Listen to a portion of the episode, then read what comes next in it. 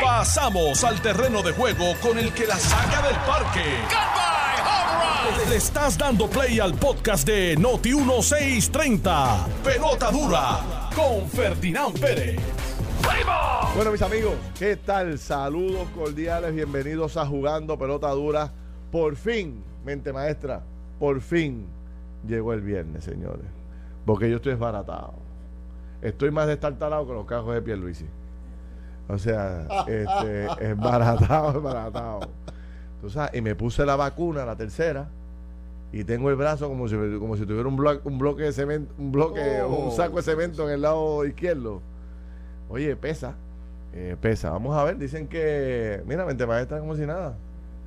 Oye, de tipo de, de, cemento. Ese tipo duro. Señores, gracias por su sintonía. Qué bueno que están con nosotros. Bienvenidos a Jugando Pelota Dura.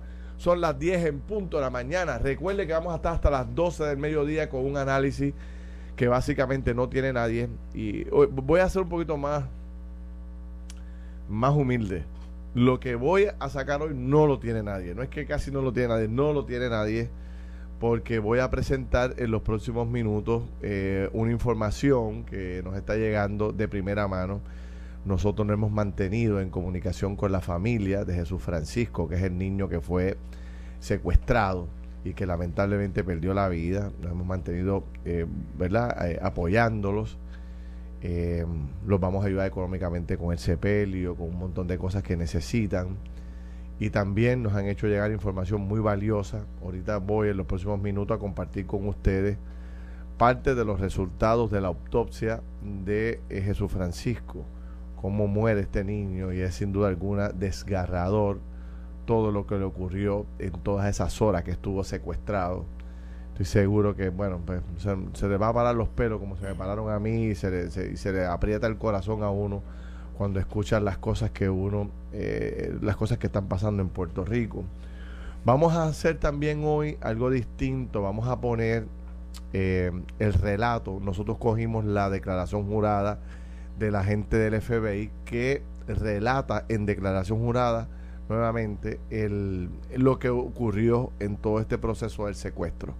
O sea, este, este agente va detalle por detalle, obviamente se reúne y, y entrevista a los delincuentes, a las personas que ya arrestaron, ellos le van narrando, él lo pone en una declaración jurada, nosotros convertimos esto en una historia eh, en video que está ahora mismo en todas las redes sociales, de jugando pelota dura, pero para también el, el, relato está tan bien hecho por la periodista Cristal Lara Cuente que lo vamos a, a, poner para que para que la gente lo pueda escuchar y pueda entender mejor qué ocurrió allí. Así que tenemos estas dos cosas que básicamente es en exclusiva. Esta mañana eh, me, me, estaban escribiendo de que de múltiples programas de radio estaban poniendo esta, este relato de lo que hizo el jefe del FBI porque eh, no es lo mismo leerlo que escucharlo y verlo en video. Eh, ahí es mucho más claro y mucho más fácil de entender todo lo que ocurrió desde las 11.50 de la noche eh, de este secuestro hasta, hasta que entregan básicamente o, o,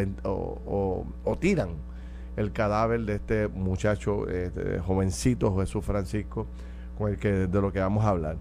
Vamos a estar hasta las 12. Recuerde que usted ahora mismo, para que pueda ver todo esto, se conecta con eh, Noti1 en Facebook o jugando pelota dura en Facebook y se conecta a, ¿verdad? a las cientos de personas que siempre están presentes en esta comunidad y usted pues podrá participar de la conversación a través de este mecanismo.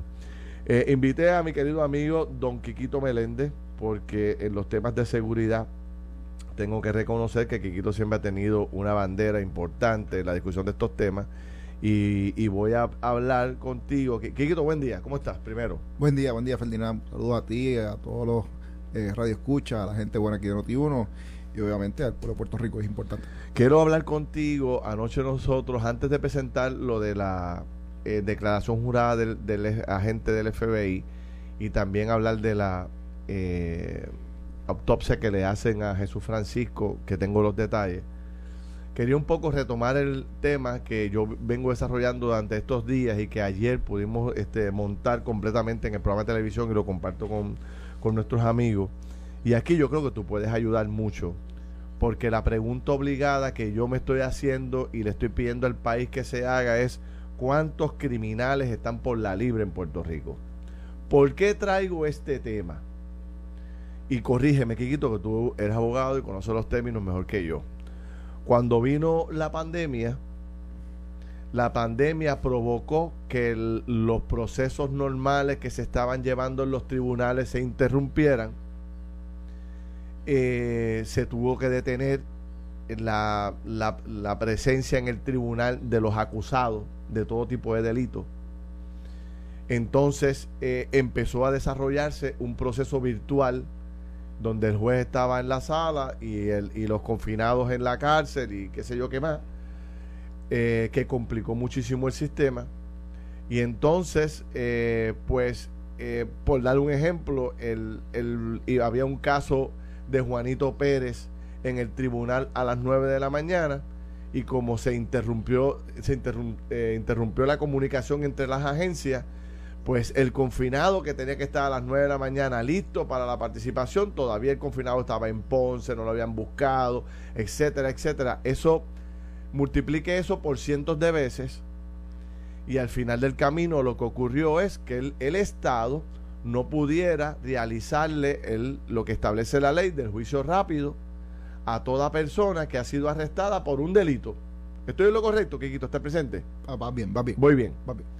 ¿Qué provocó eso? Que al no radicarle, al, no tramitarle el juicio con el tiempo que establece la ley a esta persona que fue acusada o que va a ser acusada en el tribunal, tuvieron que liberar a estas personas. ¿Ok? El caso más notorio es el caso de Geoffrey Yomar Pérez, que es el famoso cabecilla del secuestro, que tenía un historial de crímenes, una, serie de delitos, incluyendo armas de fuego, robo, este, 20 mil cosas. a este hombre se arresta, se va a procesar en el tribunal para acusarlo de todos estos delitos. Llega la pandemia, no se cumple con el término y el hombre salió a la calle. Para hacer el cuento largo corto, ese ejemplo yo lo discuto con un panel de invitados en, la, en el programa de televisión donde hay un juez, que es el presidente de la Asociación de la Judicatura, y dos abogados criminalistas. Y yo le pregunto a ellos, ¿son, son decenas los que están en la libre comunidad o son cientos? Y los tres, por unanimidad, me dicen, son cientos de personas. Y yo, wow. Es, es un poquito más complicado que eso, Ferdinand. Este, y, qué bueno que traes ese tema porque es bien difícil de.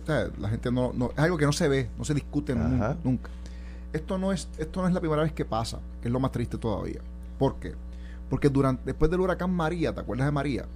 Como, oye, todo eso, eso todo el mundo aquí se recuerda del huracán María. Luego del huracán María, eso mismo pasó, se interrumpió todo tipo de servicio público, este, el gobierno estaba desconectado, este, eh, había, no había forma de transitar por las carreteras, este tipo de cosas, no había luz, no había agua, no había nada. ¿Qué pasa?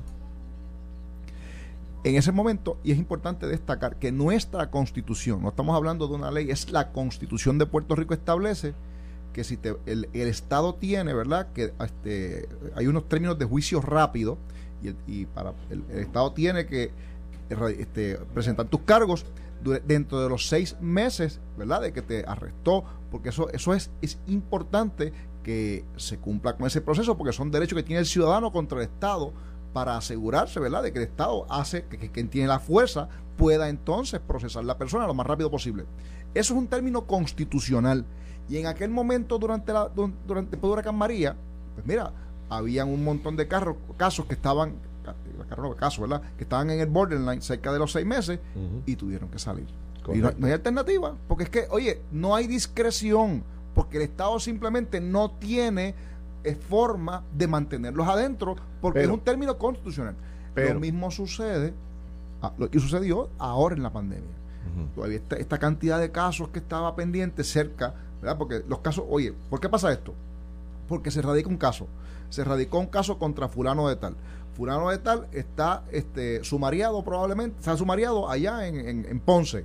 Se echó pues una fianza, no puede prestar la fianza, está en Ponce allá sumariado. ¿Qué pasa? Lo que sucede es que lo citan para San Juan, una vista. Ese día eh, la persona, corrección lo trae, pero entonces el testigo no vino. Sí. Y entonces el fiscal tiene que suspender. ¿A quién se le imputa la suspensión? al Estado. Pues, y se va para otra vez, coge el viaje otra vez para Ponce. Después lo citan para una fecha posterior. El, vuelven, eh, cuando va a llegar, llega el testigo, pero no llegó entonces el, confinado, la persona que está sumergido, por, las razones que, sean. Pues esta, esto, esto crea ¿verdad? una cadena de eventos que pues, pone a estos términos bien cerca de vencer. Para que, también el Estado no abuse.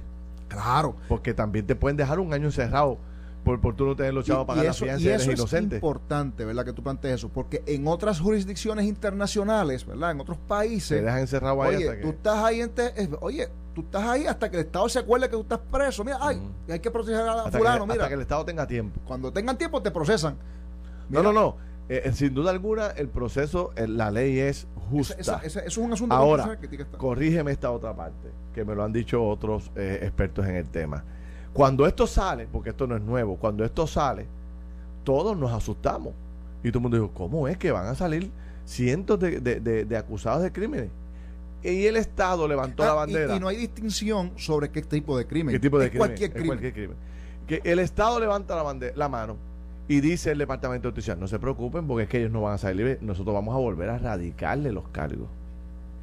Entonces, el problema es que el Estado no tuvo la agilidad, no tuvo los recursos, o ponle la excusa que te dé la gana, y a esta gente no se les radicaron los casos. Hay decenas y decenas, y cuidado si cientos, de personas que no se les radicaron los cargos al día de hoy. E-, otros, otros los mandaron con grillete a la calle. Ese es el problema. Este, pero, pero voy a llegar allá, voy a llegar allá. Antes quería, eh, eh, eh, porque hoy ha pasado cosas aquí importantes. Normando Valentín hoy hizo una entrevista que quiero compartir con los amigos, que me parece que es muy bueno antes de entrar en, la, en los detalles de la autopsia del niño y lo de el, el video que hemos preparado sobre el relato de la gente del FBI. Fíjate que voy un poquito atrás a la conferencia de prensa de la Policía de Puerto Rico hace, creo que fue el lunes, donde hacen el anuncio de las 800 personas arrestadas. Las 800 personas, pues, impactante, qué bueno para Puerto Rico, pero hay un dato en esa conferencia de prensa que ha pasado por debajo del radar, que fue la que a mí me voló la cabeza, que es que el jefe de la policía dice que arrestaron a 26 sicarios, a 26 asesinos a sueldo.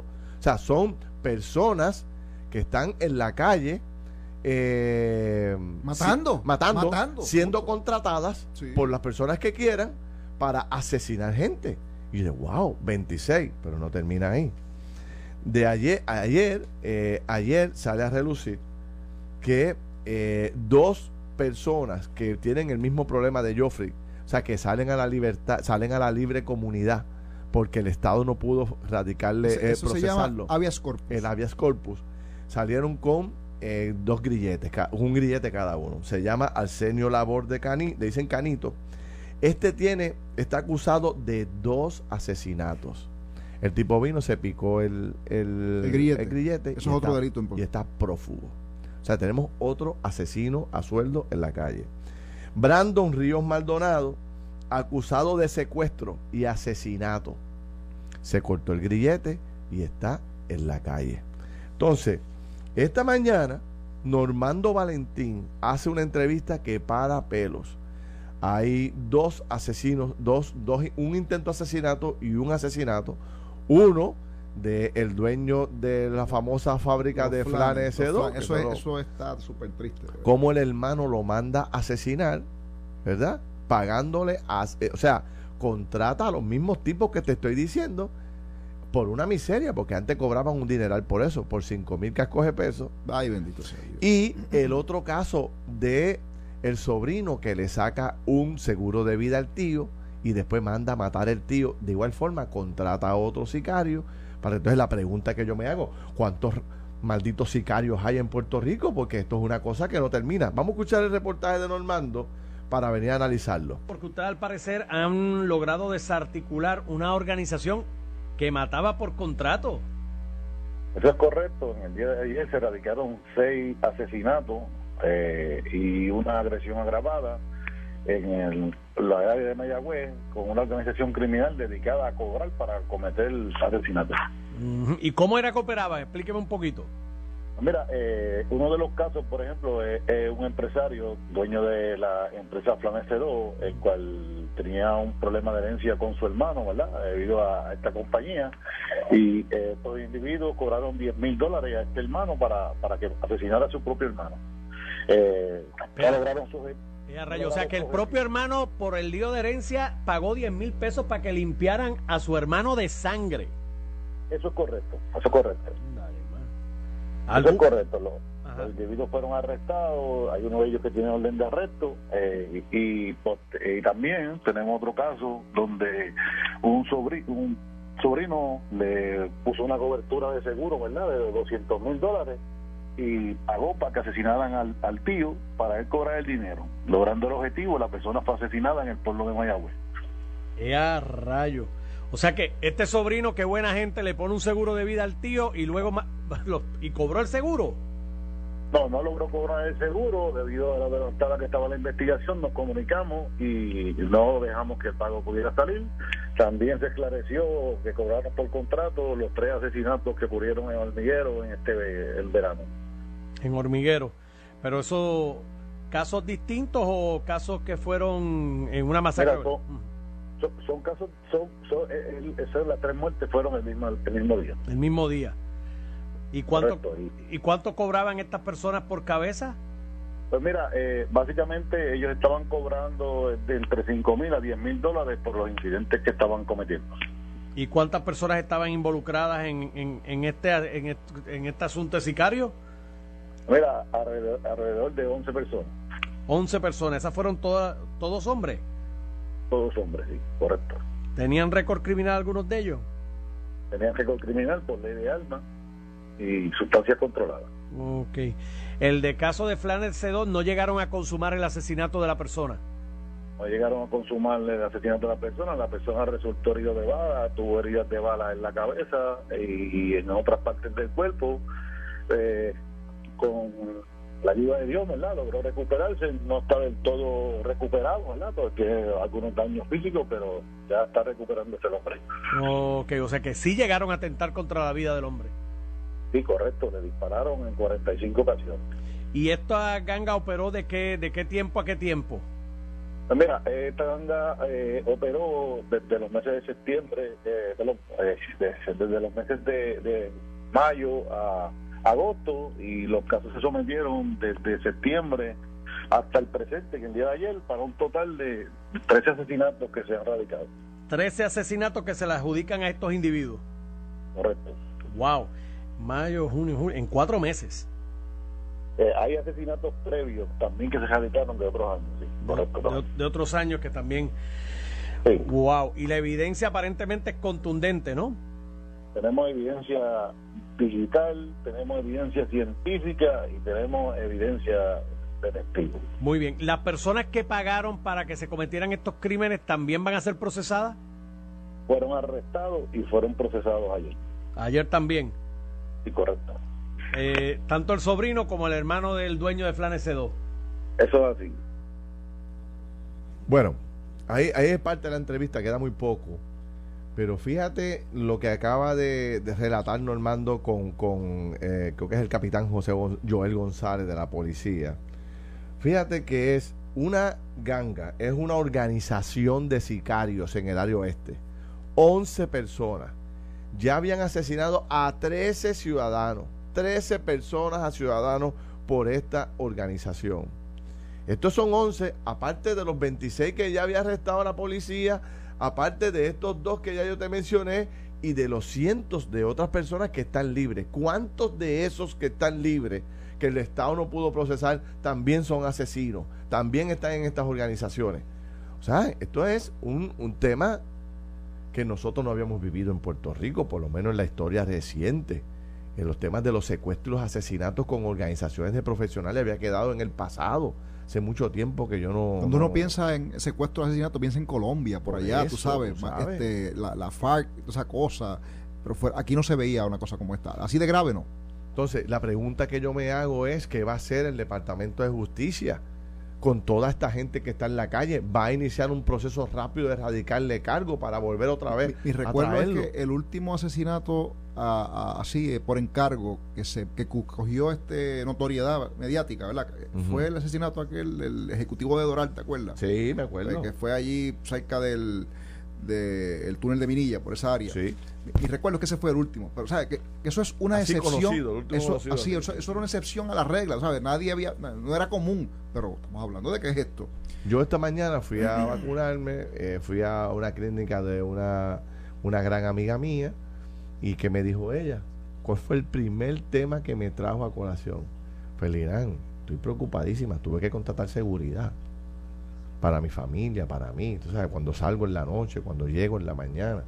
Entonces, bueno, pues esto es lo que nos faltaría, sería el colmo, ¿verdad? Que el país, después de tantos problemas que hemos tenido, Puerto Rico siempre ha sido un país tranquilo, un país bueno, no ha tenido esa cultura nunca, pero, que de momento esto, Así que lo planteo porque esto debe convertirse en una prioridad. yo, sé que, yo sé que el SUPE está haciendo un gran trabajo, tengo que reconocerlo. Y le están metiendo mano. Gestaron ayer 800, ahora gestan estos, estos 11. Lo que me preocupa es eh, eh, eh, cómo, se ha proliferado la cantidad de asesinos a sueldos en Puerto Rico. 26 más 11 más 2. ¿Sabes? Y por ahí, eso es lo que podemos constatar. Que, han salido en las noticias. Dos cosas, Ferdinand. Número uno, la policía de Puerto Rico está en las mejores manos en mucho tiempo. Estamos hablando de una persona que los agentes de la policía se identifican con él, tiene buena moral la policía en términos de cómo funcionan las cosas adentro, que hay un problema con, la, el retiro de la policía que está causando problemas, oh, esto estamos de acuerdo, pero la, eh, ese señor está haciendo un gran trabajo y de hecho, mira, mira el trabajo investigativo que está, se está haciendo, porque esto, ese trabajo investigativo no hace justicia, Ferdinand, lo hace la policía de Puerto Rico. Esto no es seguridad pública, Va a estar claro, esto es la policía de Puerto Rico exclusivamente, vamos a estar claros. Ahora, eh, me parece a mí que esto, y es importante decirlo, ¿verdad? Porque es que a veces uno, uno, yo sé que rápido la gente se molesta, ¿verdad? Pero, ¿por qué pasan estas cosas? Y esto uno va a manejar, uno ve que la, la criminalidad sube cuando las condiciones económicas bajan. Y esto es un asunto cíclico y, lo hemos visto, no, solo, no es porque lo diga yo aquí, sino porque los estudios lo dicen en todo el planeta. O sea, si las condiciones económicas bajan y la gente no tiene dinero y la gente pues se, eh, se, pone creativa y se pone a buscar alternativas y no, no necesariamente son legales. ¿Qué pasa? Este asunto de la crisis fiscal del gobierno de Puerto Rico, ya estamos viendo entonces la consecuencia. Este asunto de la crisis ¿verdad? y la pobreza en Puerto Rico, aquí está la consecuencia. Esto tiene que ser prioridad de cualquier gobierno y de este gobierno principalmente. Quiquito, voy a hacer una corta pausa, mis amigos, no se me vayan. Cuando regrese, vamos a, voy a ponerle en exclusiva aquí en, Noti1 eh, este, este eh, audio que hemos preparado especial que recoge, relata la declaración jurada del jefe de, de, de la gente del FBI, que básicamente recoge todo lo que ocurrió en este secuestro y entonces tengo los tristes detalles de la autopsia de Jesús Francisco, que sin duda alguna, bueno, pues eh, nos va a estrujar el corazón a todos. Corta pausa y Estás escuchando el podcast de Pelota Dura, en Noti1 con Ferdinand Pérez. Bueno, sigo aquí con don Quiquito Meléndez. Eh, yo soy Ferdinand Pérez y, y les voy a les traigo ahora lo que les prometí desde el comienzo del programa.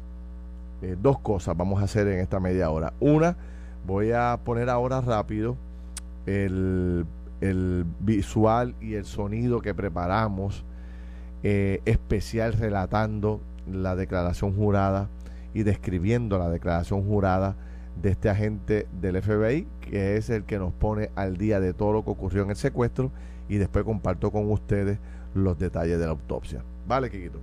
vamos con eso. Voy con eso, este, mente maestra, voy con eso. Que yo sé lo que va a pasar, déjame, eh, espérate. Ustedes saben que yo en tecnología soy un desastre. Denme un segundo por aquí, que estoy bregando con mi celular, pero esto es rápido, esto es rápido. Mira, ya estoy aquí, ya estoy aquí, ya estoy aquí y ya estoy aquí. Llegó Alex Delgado, que es experto, pero Alex, estoy casi cubierto, espérate. Ok, vamos aquí. Déjame ver, aquí lo tengo. Vamos para adelante, vamos a poner el sonido del eh, relato. Pues dale tú.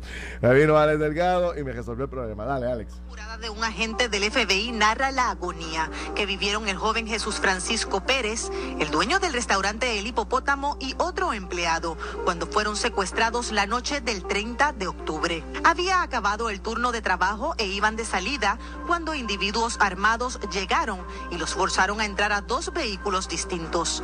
Al dueño del negocio se lo llevaron en una Ford blanca mientras que a Jesús y al otro empleado los montaron en una Jeep color anaranjada. Y mientras esto ocurría, otro empleado fue testigo. Él intentó hacerle frente a los delincuentes disparando la guagua. No tuvo éxito. En el camino, los delincuentes le dijeron al empleado que se llevaron con Jesús, que tenía que llamar al que los vio para decirle que buscara en la caja fuerte del restaurante. Ahí le notificó que en total eran tres los secuestrados. Otra llamada que tuvo que hacer fue a su padre, quien fue la persona que seleccionaron para negociar su rescate. En medio de esas negociaciones, tanto Jesús como ese empleado fueron cambiados de vehículo. Los montaron en la Ford blanca en la que estaba el dueño del restaurante. Las horas fueron pasando y mientras el empleado hablaba con su padre, uno de estos delincuentes disparó un arma de fuego tipo Glock causándole una herida a Jesús Francisco. Se indicó que ese disparo se dio tras una confrontación o intimidación entre el empleado que hablaba por teléfono y estos individuos. Fue ahí cuando el empleado notó que Jesús Francisco comenzó a sangrar.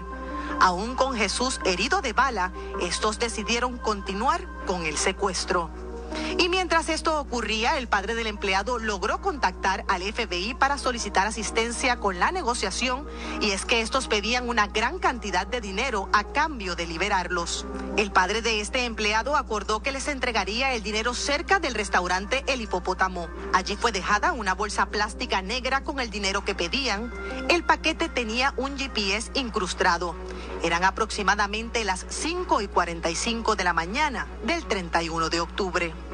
Fue todo un operativo. Agentes notaron que había una guagua Mitsubishi Outlander dando vueltas alrededor del área en el que se había dejado el dinero. Eran ellos. Tomaron la bolsa negra y emprendieron la marcha. El GPS comenzó a mostrar movimiento. Tras la entrega del dinero, las víctimas aparecieron en una gasolinera Puma que ubica en la carretera número uno en Caguas. Así lo muestran las cámaras de seguridad del puesto. Eran las 6 y 5 de la mañana. Cuando la policía llegó, encontraron a Jesús Francisco sin vida. Bueno, gracias Alex. Ese es el, el relato completo eh, para los que lo quieren ver, eh, ¿verdad? En video, todo, porque hicimos una, recreamos eh, todo lo que ocurrió en una especie de película. De video.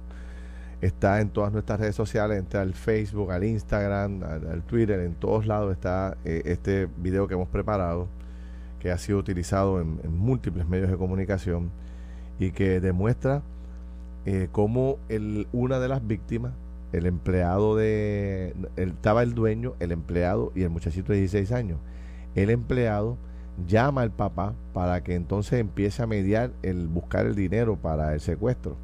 Y es el papá, después de varios intentos, que contacta al FBI. Hay que reconocer lo rápido que se incorpora el FBI al juego, porque es el jefe, es el, es el FBI que consigue el dinero, lo entrega, lo pone en la bolsa, le pone el GPS y lo sigue este, en todo este proceso. Sin duda alguna. Eso, te, da, te da una idea de las capacidades gigantes que tiene el FBI en Puerto Rico. Siempre se ha pensado que el FBI es una pequeña agencia que está solamente atendiendo crímenes de cuello blanco aquí en Puerto Rico. No es así. Es mucho más grande. sabes, lo que pasa es que hay gente que pues, no tiene esa información. A mí me sorprendió porque esto empezó a eso de las 11 y 40 de la noche y terminó a las 6 de la mañana del otro día. Todas las cosas que ocurren en ese periodo tan corto de tiempo. O sea, secuestro, en, llamadas de, pidiendo dinero, entra, eh, primero llega la policía municipal, después llega la policía estatal, después eh, de que el papá llama al FBI, se incorpora al FBI, toma control, consigue el dinero, logran comunicarse con ellos para decirles recoge el dinero en tal sitio. Viste que los delincuentes dieron 20 vueltas primero chequeando que no hubiese nadie velándolo hasta que finalmente se pararon y cogieron los chavos. Se, nota, ¿verdad? Digo, y eso por lo que uno puede ver, ¿verdad? Y uno interpreta desde acá, es que no eran personas, ¿verdad?, que tuvieran experiencia necesariamente haciendo esto. porque una eh, un grupo experimentado no necesariamente va a hacer eso que tú acabas de decir, darle vueltas y vueltas y vueltas. Pero fíjate que a mí lo que me pareció fue interesante es que ellos, los secuestrados, los dividieron de carro. Sí. Dos en una guagua y uno en otro carro. Después los, y después los juntaron. Pero este, cuando fueron a buscar los, los chavos, había uno que no estaba en el vehículo. Por lo tanto, la policía y los federales tenían que manejar con mucho cuidado la intervención con ellos porque podían matar, al, matar otro.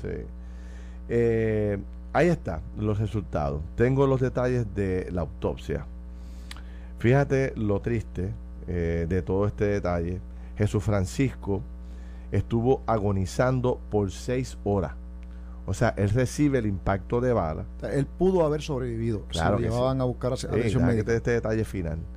Él recibe el impacto de bala que le entra eh, directo por el apéndice. Estamos hablando de la cintura, vamos a de la cintura. Exacto. Los que se han operado el apendicitis pues saben que, exacto. Eh, recibe un tiro directo de esa área y empieza a desangrarse. Estuvo seis horas eh, agonizando, desangrándose, tú sabes.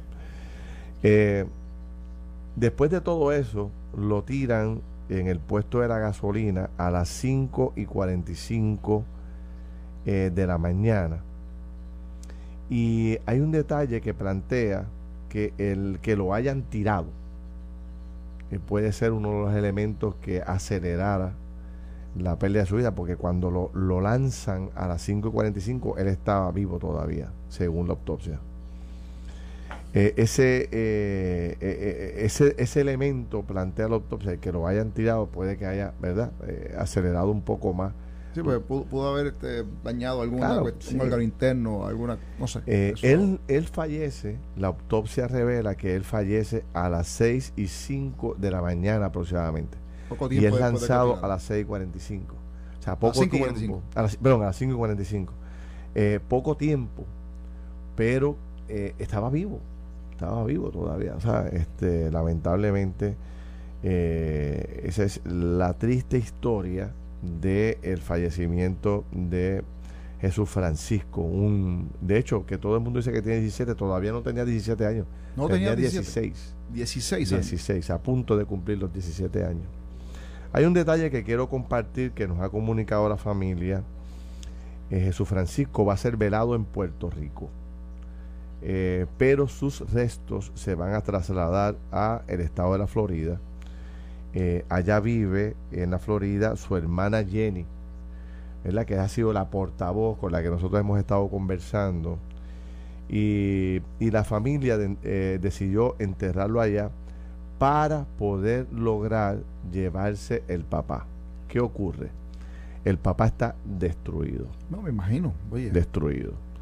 Eh, los daños emocionales del papá son terribles. Entonces Jenny eh, quiere llevarse al papá a la Florida para ver si lo, ¿verdad? Si lo puede ayudar. Y entienden que de la única forma que lo pueden hacer es... Es si el eh, cadáver está enterrado. Exacto, si lo entienden allá. nosotros vamos a ayudar a esta familia eh, con el asunto económico, cuesta miles de dólares trasladar el, el, cadáver hacia los Estados Unidos.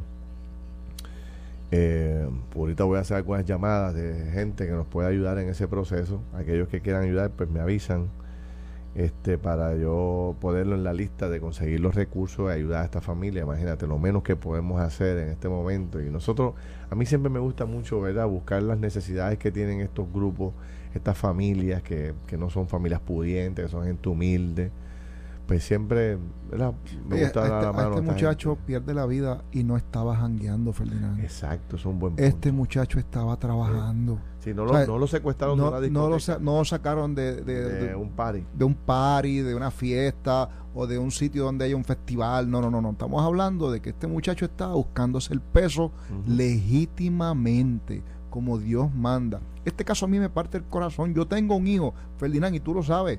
Mi hijo mayor tiene 16 años, cumple 17 años este, este mismo mes. O sea, que tenía exactamente la misma edad de este muchacho. Eso a mí me parte el alma. Sí, sí, sí. yo no puedo este, pensar, ¿verdad?, lo que le pasa. Mira, ya, me, ya, ya, ya, me escribió mi, mi gran amigo Hernández, para no decir el nombre, diciéndome cuenta conmigo sea, ya hay gente, yo sé que esto va a haber, se va a desbordar la gente. Sí, yo estoy seguro que sí, estoy seguro que sí. El pueblo de Puerto Rico es un pueblo extraordinario, de verdad, extraordinario, de verdad. Este, esos son los hechos, señores. Es muy triste todo lo que ha ocurrido con esta familia. Este, aquí lo importante es ahora entender que hay que eh, hacer todo lo que se tenga que hacer como país para sacar de la libre comunidad a todos los sicarios, a todo este grupo de personas que está dispuesto a asesinar a otro por migajas. Oye, eh, yo recuerdo las noticias hace 20, 30 años atrás que cuando se hablaba de que eh, se contrató una persona para asesinar a otro, había que pagar unas cantidades gigantescas, sobre 50 mil dólares. Oh, seguro que sí. Ahora estamos hablando de, de, centavería, básicamente. O sea, ¿cómo es que tú por 5 mil dólares le quitas la vida a una persona? Habían pedido la noticia en, la, en el reportaje de Normando eh, relata que eh, inicialmente el, el, sicario había pedido 10 mil. Y, negoció. Y, negoció por 5. Dios mío. O sea, y, termina negociando. Esa es la necesidad que hay del consumo de droga, de tener dinero para, para abastecer este la necesidad personal que tienen de meterse crack, droga. Entonces, una persona que, que asesina a otra tiene, sin duda alguna, tiene que estar adicto, ¿no? Eh, y máximo por dinero o, o eh, eh, eh, forma parte de una organización criminal que, se dedica a eso, como la que acaba de arrestar la policía en el área oeste. Mira, Ferdinand, hay muchos elementos y, buscarle una solución, decir, plantear que esto se puede resolver con un solo asunto que se atienda, es simplemente totalmente irreal. no hay manera de atender esto, atendiendo solamente un asunto. Y digo esto porque en, en los tiempos más grandes de la policía, ¿verdad? Estamos hablando cuando se entregó vamos, a, para, no, para no adjudicar cuestiones políticas, vamos a entonces a sacarlo. En el año 2000, Ferdinand, la policía de Puerto Rico tenía 23 mil efectivos. 23 mil, estamos hablando. Hoy la policía de Puerto Rico tiene menos de 10. Menos de 10, sí, sí, sí. Oye, ciertamente hay unos, hay unos pocos menos puertorriqueños, sí, la verdad que sí, hay menos puertorriqueños. Pero la proporción de reducción sustancial en términos de la fuerza. Estamos hablando de que es una fuerza casi menos, menos de la mitad para obviamente un Puerto Rico sustancialmente similar. Y eso, eso limita las capacidades de la policía de Puerto Rico de poder este, perseguir el crimen y el criminal. Y esto es importante porque eso, esto, esto va atado al tema de la, de la crisis fiscal, porque la crisis fiscal ha ido produciendo que que se reduzcan los recursos para precisamente mantener una fuerza capaz y capacitada, ¿verdad? Grande. Cuando digo capaz no quiero decir que los, agentes sean incapaces, no, no, es que tenga la capacidad para intervenir en muchas cosas a la vez porque por el tamaño de la fuerza. Eso se complicó cuando llegó la Junta de Control Fiscal. La Junta de Control Fiscal no es amiga de la Policía de Puerto Rico. La Junta de Control Fiscal no ha sido amiga de nadie en Puerto Rico. Oye, hemos estado peleando el asunto del retiro de la, retiro de la policía durante mucho tiempo y no hemos podido conseguir una solución precisamente porque la Junta de Control Fiscal no lo quiere hacer. Pero sacando esto, no, quiero adjudicar una responsabilidad, lo que estoy planteando es que la crisis fiscal ya estamos viendo, o sea, ha producido resultados y los estamos sintiendo ahora, porque mientras menos, eh, o sea, mientras menos oportunidades hay, mientras más se agrava la condición en la calle, aquí tiene una consecuencia. Y esto, o sea, que, nuestros jóvenes estén convirtiéndose en sicarios, Ferdinand. Esto no puede ser. Y que el sistema de justicia eh, esté fracasando porque no ha podido cumplir con los términos que nuestra constitución dispone. eso también es, oye, eso, no, eso hay, eso hay, yo creo que es momento de que el gobernador de Puerto Rico haga una cumbre de seguridad con la juez presidenta del Tribunal Supremo, y, y quizá deba incluir a todos los jueces del Supremo, eso es un asunto que determinarán los jueces vaya, con todo el aparato de la Policía de Puerto Rico este y el, y el Departamento de Corrección. A mí lo de el, eso el, secretario de Seguridad, eso, eso, eso para mí es irrelevante, eso lo deben eliminar. Pero, pero, pero este asunto, eso, eso, de hecho, si eliminamos el Departamento de Seguridad Pública, le podemos pagar la pensión a los policías. Para estar claro, Ferdinand. A ese, a ese nivel es mi coraje con esa gente. De verdad. Así que el planteamiento que te hago es que yo creo que es momento de que se le meta a dos manos este tema, porque este tema es serio y este tema es de vida o muerte. Así es sencillo. Exacto. Yo eh, me quise detener aquí en este tema por eso, porque primero que, que no nos conviene tener un país con miedo. O sea, que, que yo vaya a vacunarme esta mañana y mi querida amiga, la dueña de la clínica, me diga, Ferdinand, he tenido que contratar seguridad. En una clínica. En una clínica, tengo miedo cuando salgo de aquí, salgo por la noche, por la mañana, todo lo que está pasando. Eso es lo menos que nos puede pasar como sociedad, porque nosotros no somos así. Puerto Rico no es así. O sea, en Puerto Rico siempre ha habido unas áreas que tú tienes, ¿sabes? Que todo el mundo sabe que si te metes para allá, pues ten cuidado. Pero mientras tanto, tú sabes, todo el mundo aquí entra y sale de sus casas y de sus negocios eh, muy relajado, porque no ha habido una cultura de eso, de que tengamos que ahora empezar a contratar seguridad privada para protegernos. ¿Sabes? Este no, este no es el Puerto Rico que nosotros queremos, ni es el Puerto Rico que hemos tenido. Por lo tanto, y, y, por lo tanto, te compro la idea. Por lo tanto, te compro la idea. O sea, no podemos quedarnos en chiquitas con este tema o trabajándolo ahí con lo, con lo poquito que se puede hacer o lo mucho que se puede hacer. A esto hay que meterle el pecho como país como gobierno de frente, completo, con y, me, y meter las entidades federales e ir de frente. ¿Será momento, Ferdinand, de que, nos, de que se active lo que dice la ley y las policías municipales pasen a ser parte de la policía estatal? ¿Será ese el momento? Eso pasó el fin de semana pasado. que ahora todo, o sea, se, se, le, oye, no es sacársela de las manos a los alcaldes, porque no, esa no es la intención, pero activarlos para que puedan entonces hacer funciones similares a las que hace la policía estatal de, investigación, me refiero, porque hay unas posiciones, ahí, las policías municipales no tienen unas autorizaciones en ley para poder hacer investigar el crimen, eso le corresponde a la policía estatal. Así que yo creo que todo esto hay que mirarlo. hay un planteamiento mucho, interesante, que quito. Mira lo que dice eh, Babilonia Rafe, dice Ferdinand Quiquito, ¿por qué no hacemos una enmienda a la Constitución? para que en tiempos de emergencia por causas naturales se aplace el periodo o se extienda el periodo de los 90 días para que no ocurra lo que ocurrió. son seis meses. Ah, son seis meses. Son seis meses. son seis meses. Bueno, no sé, ahí está la gente, hay cientos de comentarios. Pero, pero es buena, es buena la sugerencia. es buena la sugerencia, no te voy a decir Obviamente, es delicado porque por otro lado, tampoco la sociedad, el Estado puede cerrar los ojos ante un posible, ante una posible de una acusación de un ciudadano que es inocente hasta que se le demuestre lo contrario y tenerlo encerrado en una cárcel siendo inocente porque el Estado no tiene la capacidad de manejar adecuadamente los problemas de la emergencia o no hay comunicación o los sistemas no se comunican, que fue lo que ocurrió en la pandemia. Corrección no se habla con, con eh, administración de tribunales, tribunales no se habla con la policía y ustedes saben la burocracia de siempre. Bueno, pues colapsó.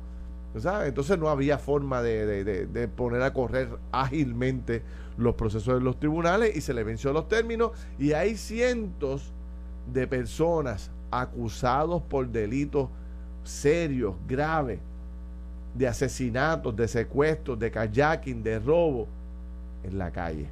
Usted va a un supermercado y coge un cajito y quizás el que viene con el cajito detrás de usted. O se sienta en una cafetería y el que está al lado de usted.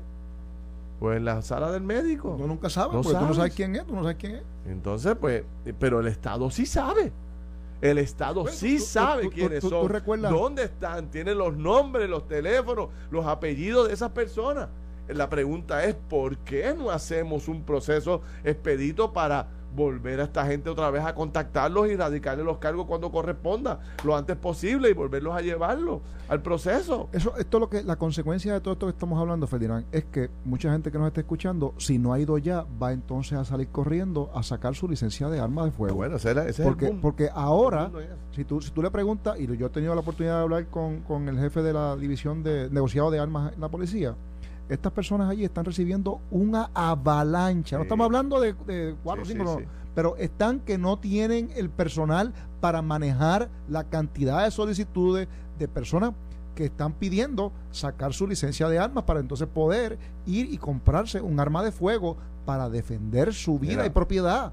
Eso es un derecho constitucional, la segunda enmienda que el puertorriqueño tiene. El, el, podríamos convertirnos quizás, si esto sigue así, en la jurisdicción por milla cuadrada con, con, Con más armas. con más armas de fuego. O sea, ¿tú te acuerdas? Bueno, ya tenemos, la, ya tenemos la, la- ya- ya somos la jurisdicción con más ca- carreteras por milla cuadrada. Sí. Ahora pues vamos a tener más armas por Sí. milla Oye, eh, ¿cuántos titulares? De hecho, yo he hecho un par de programas de televisión con eso. Armados hasta los dientes. Sí, Eh, y una de las que se estaban armando hasta los dientes eran las son mujeres. las mujeres. Las O mujeres. sea, la cantidad de mujeres empresarias, madres jefas de familia que andan a Dueñas la- de armería. Dueñas- ahora. sí, que mujeres que andan a las 7, 8 de la noche todavía en la calle con los nenes a la parte de atrás del cajo haciendo gestiones, pam, pam, pam. O sea, aquí hay mujeres que tienen dos trabajos, un trabajo y están Oh, hasta, sí. las, tantas, hasta Oh, las 6 de la tarde. Después tienen que a buscar los nenes al colegio o al cuido y darle que estarle y para aquí y para allá. O salen tarde, las 9, 10 de la noche.